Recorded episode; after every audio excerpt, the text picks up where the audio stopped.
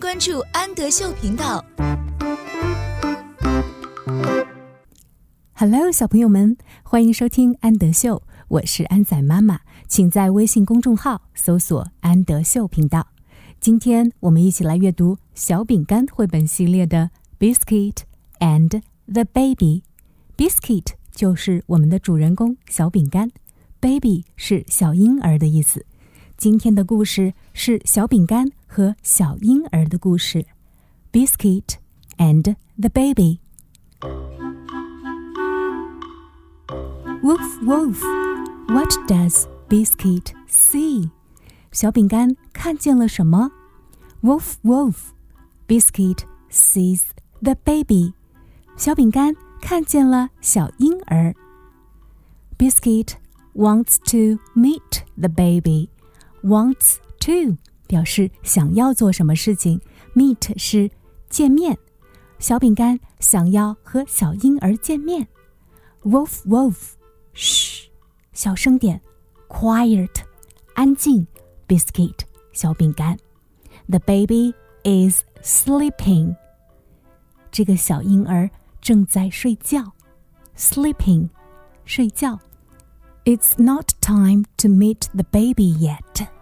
现在 不是见小婴儿的时间。Wolf, wolf, Biscuit sees the baby's rattle。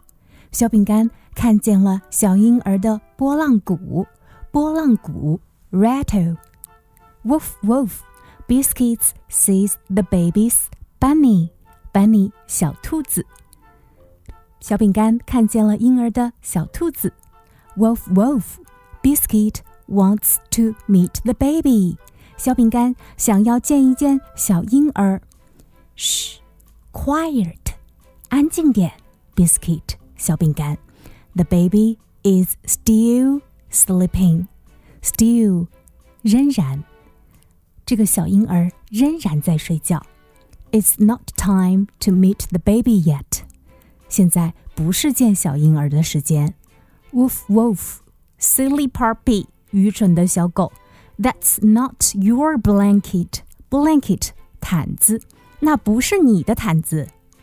Oh no, biscuit. 哦不，小饼干！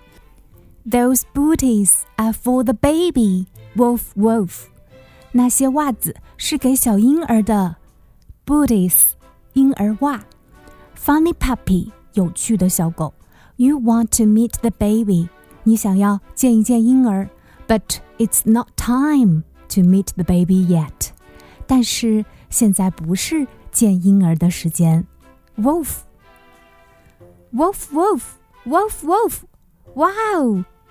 突然，他们听到了“哇哇”的声音，“哇哇哦 ”！Biscuit 被吓得躲到了床底下。Wolf, wolf! Biscuit, come back! 小饼干，快过来！It's only the baby. 哦，那是婴儿的声音。